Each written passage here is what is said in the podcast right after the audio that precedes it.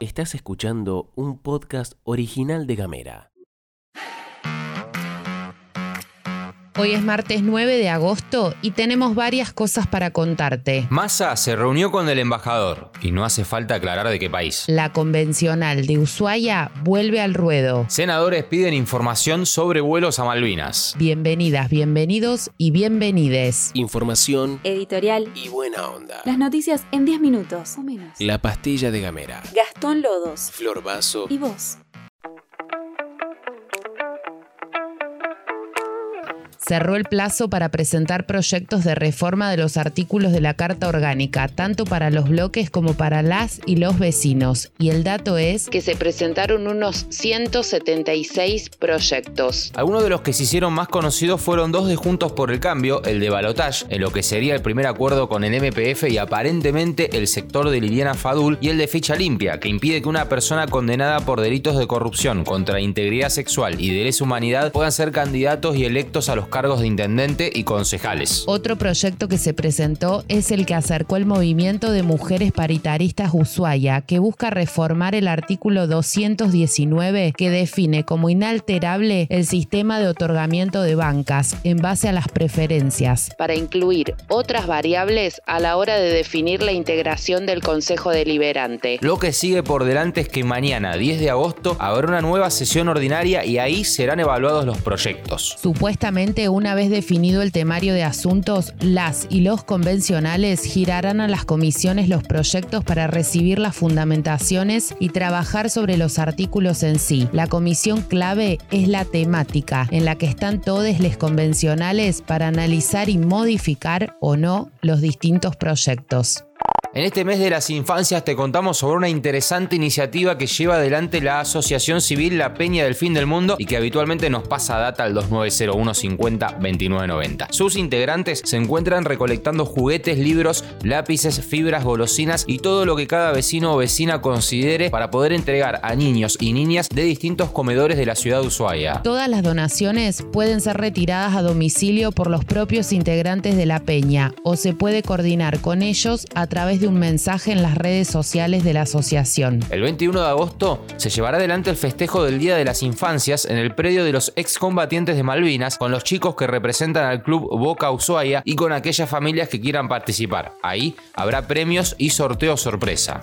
Le damos continuidad al tema de los vuelos provenientes de Chile con presunto destino a Malvinas, porque en las últimas horas se conoció que los tres senadores por Tierra del Fuego solicitaron al ministro de Defensa de la Nación, Jorge Tayana, un informe al respecto. En la nota firmada por Matías Rodríguez, Eugenia Duré y Pablo Blanco, se solicita a Tayana el detalle sobre los vuelos irregulares y la frecuencia de informes del radar táctico de defensa aérea 3D que está instalado en Río Grande. Además, solicitaron que se informe la decisión y las acciones a seguir por parte del gobierno argentino. Los vuelos que fueron reportados no tenían plan, permiso de espacio aéreo argentino ni comunicación oficial con las agencias de control nacional, siendo una preocupante violación de la soberanía aérea de nuestro país y sobre nuestras legítimas islas. Esto es un fragmento de lo que dice la nota. Mientras tanto, se informó que el canciller argentino Santiago Cafiero acordó con su par chilena Antonia Urrejola seguir trabajando en el esclarecimiento de este hecho.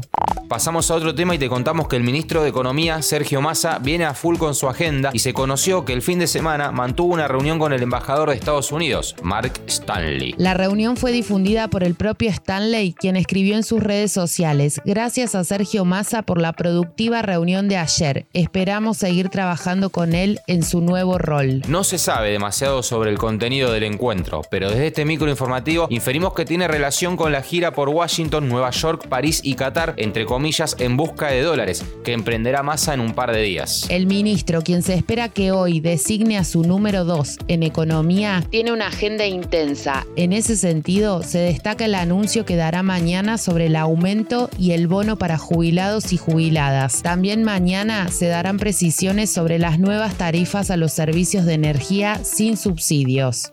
Antes de despedirnos vamos con una de la que nos gusta contarte. Finalizó el primer campeonato mundial del alfajor donde participaron 150 productores de la Argentina y el mundo con 350 muestras de alfajores que se probaron a ciegas y por supuesto hay un ganador. Milagros del Cielo se llama el alfajor de mousse de chocolate al licor producido en Mar del Plata, que resultó ser el gran ganador y fue creado por Fabiana Ocaranza, que recibió emocionada el reconocimiento. Este alfajor tiene dos galletitas, lleva 50 gramos de relleno y controlamos el punto justo de equilibrio al paladar para que no sea empalagoso y es totalmente artesanal. Esto lo dijo la ganadora. Y como pequeño adelanto de lo que se viene mañana con las noticias que importan de verdad, te vamos a contar sobre el Campeonato Federal del Asado 2022, que es lo próximo que se viene, el próximo gran evento deportivo culinario, pero mañana te lo contamos. Somos audio. Somos imagen. Somos comunidad. Somos gamera. Llegamos al final de la pastilla, que tengas un excelente martes, rompela toda, lleno de amor, lleno de alegría, de alguna cosita que no te guste también, ¿por qué no? Porque somos seres humanos y tenemos que enfrentarnos a esas cosas también, pero que sea con buen humor. Este podcast fue editado por Candela Díaz. Hasta mañana. Que tengas un excelente martes. Esto es todo, amigues.